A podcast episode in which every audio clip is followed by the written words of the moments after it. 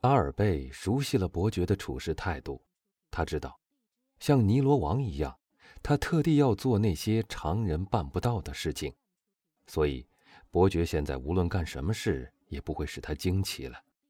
但为了亲眼判断伯爵的命令究竟执行的怎么样，他陪他到了府邸门口。基督山没有猜错，他一走进马尔塞夫伯爵的前厅，一个听差，就是在罗马送伯爵的名片给两个青年并代他致意的那个，立刻疾步走了出去。当他到达大门口的时候，这位不凡的旅行家发觉他的马车已在等候他了。那是一辆高路式的双座四轮马车，马和碗具原是属于德拉克的。全巴黎人都知道，昨天有人出一万八千法郎，他还不肯卖呢。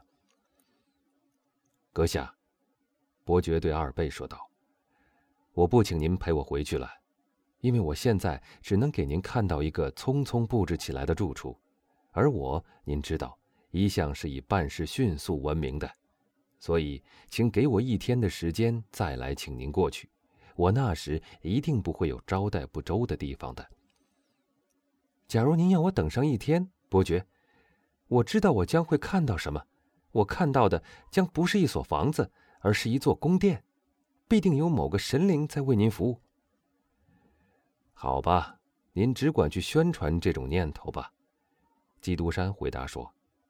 他的一只脚已踏上了那辆华丽的嵌天鹅绒的踏级。那可以使我在太太们中间发生点影响。他一边说，一边跳进马车里，车门一关，马车就疾驰而去。车子虽然跑得很快，他还是注意到了，他离开时，马尔塞夫夫人的那个房间的窗帘曾几乎令人难以觉察地动了一下。阿尔贝回去找他的母亲，发觉他已在女宾休息室里了。他斜靠在一张天鹅绒的大圈椅上，整个房间是这样的阴暗，只有那钉在帷幕上的金银箔剪成的小饰物和镀金镜框的四角，才给了房间一点亮光。阿尔贝看不到伯爵夫人的脸，她的头上已蒙了一张薄薄的面纱，像是有一层云雾笼罩了她的脸。但他觉察出他的声音似乎有些变了。花瓶里玫瑰花和紫薇花散发着芬芳的香味，但在花香之中，他可以辨别出一股刺鼻的嗅盐的气味。他又注意到，伯爵夫人的绣瓶已从胶皮盒子里取出来，放在壁架上的一只镂花银杯里。所以他一进来就用一种担心的口吻高声说道：“妈妈。”我出去的时候，您不舒服了吗？不不，阿尔贝，你知道，这些玫瑰、夜来香和香橙花，初开时候香气是很浓的，开始总有点让人受不了。那么，妈妈，阿尔贝拉了拉铃，说道：“要把这些花搬到前厅里去吧。您准是有点不舒服了。刚才您进来的时候，脸色很苍白。我脸色很苍白吗，阿尔贝？”是的，您配上那种苍白，显得更美了，妈。但爸爸和我还是不能不为这苍白而担心。你爸爸也跟你说这些了吗？梅塞泰斯急切的问道。没有，夫人。但您不记得他问您的话了吗？是的，我记得。伯爵夫人回答说。一个仆人走了进来，是阿尔贝拉林召来的。把这些花搬到前厅更衣室去，子爵说：“伯爵夫人闻了不舒服。”仆人按他的吩咐去行事了。接着，房间里沉默了好一会儿，一直到所有的花都搬完。这个基督山是个什么名字？伯爵夫人等仆人把最后一瓶花搬走，才问道：“是一个姓呢，还是一处产业的名字，或只是一个头衔？”我相信，妈，这只是一个头衔。伯爵在托斯卡纳多岛海里买下了一个岛子，正如他今天所告诉您的，就把那个岛作为他的封地。您知道这种事情，佛罗伦萨的圣埃迪埃、巴马的对乔奇、康斯坦丁，甚至马耳他的贵族都做过。而且，他并非硬要争什么贵族的名义，他自称他的伯爵头衔是侥幸得来的。但一般的罗马人都以为伯爵是一个身份非常高贵的人。他的举止态度真令人钦佩，伯爵夫人说道。至少以刚才他在这的短暂停留而论，我可以这样判断。那可说是完美无缺，妈。英国、西班牙和德国虽号称是欧洲最高傲的贵族中的三大领袖贵族，但在我所认识的人当中，没有一个人能比得上他。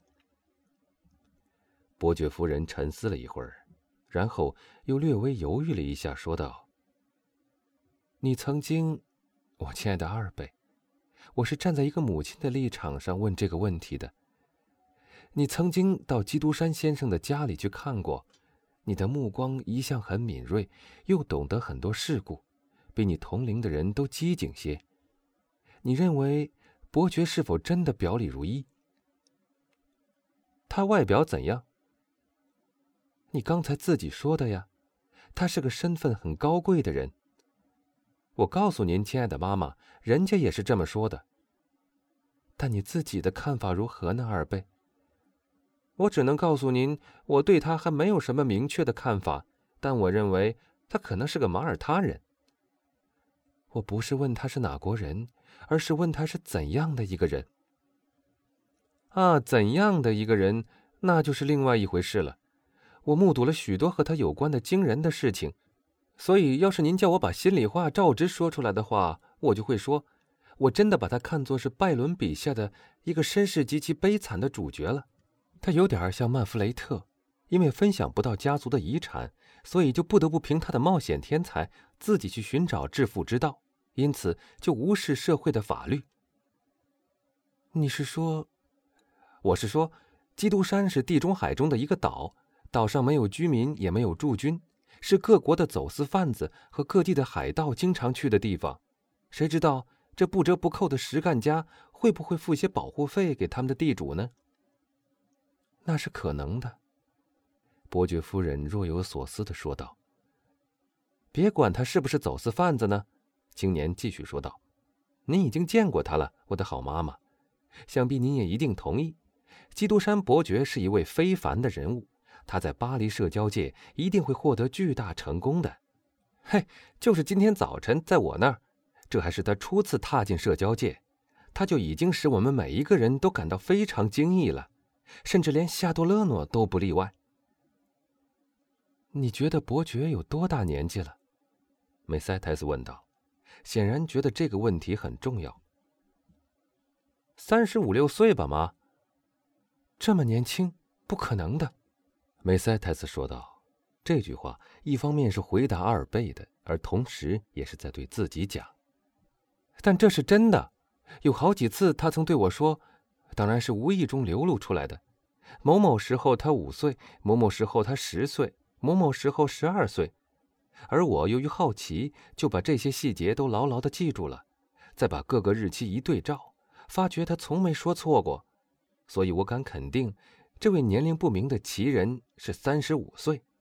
而且，妈，您看他的眼睛多么锐利，他的头发多么黑，而他的额头虽然苍白一些，却还毫无皱纹。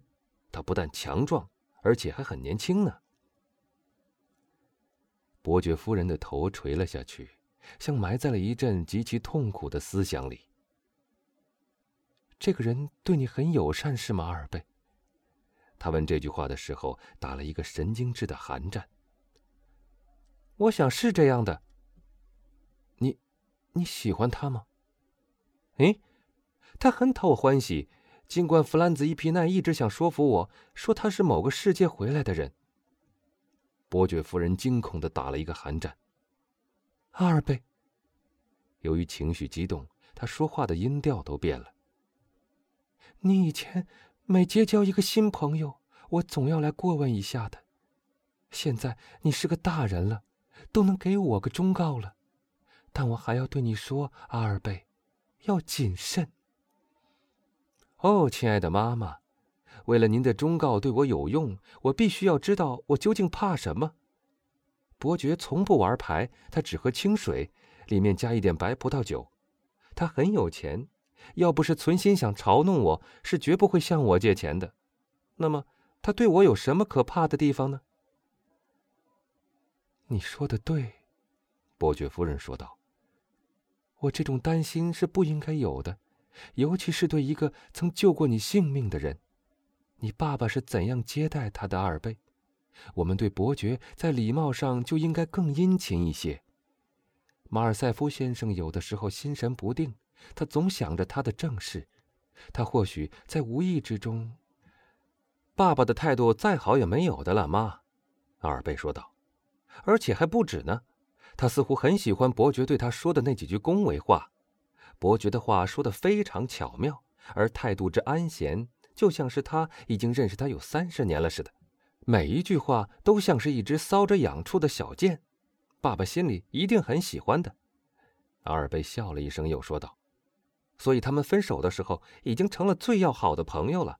爸爸甚至还想带他到众议院里去听演讲呢。”伯爵夫人没有说话。他已深深的沉入了一种思索之中，他的两眼渐渐的闭了起来。站在他面前的这个青年温柔的望着他，他这时所流露出来的母子间的亲情，简直比那些母亲还年轻美丽的小孩子更加真挚。后来，看到他的眼睛已经闭上了，听到了他发出的均匀的呼吸声，他相信他已经睡熟了。就踮着脚尖离开房间，万分小心的把门拉上。这个怪人，他摇摇头，自言自语的说道：“我早就说他会在这轰动一时的，我可以用一支万灵的温度计测出他的效果，连我的妈妈都注意到他了，所以他肯定会是个引人瞩目的人物。”他下楼向马厩走去。想到基督山伯爵这次买马车又大显身手，以致把他的栗色的马在行家的眼睛里降为了二流货色，心里略微有点不高兴。千真万确，他说：“人是不平等的，我一定要请父亲在参议院里讨论这个题目。”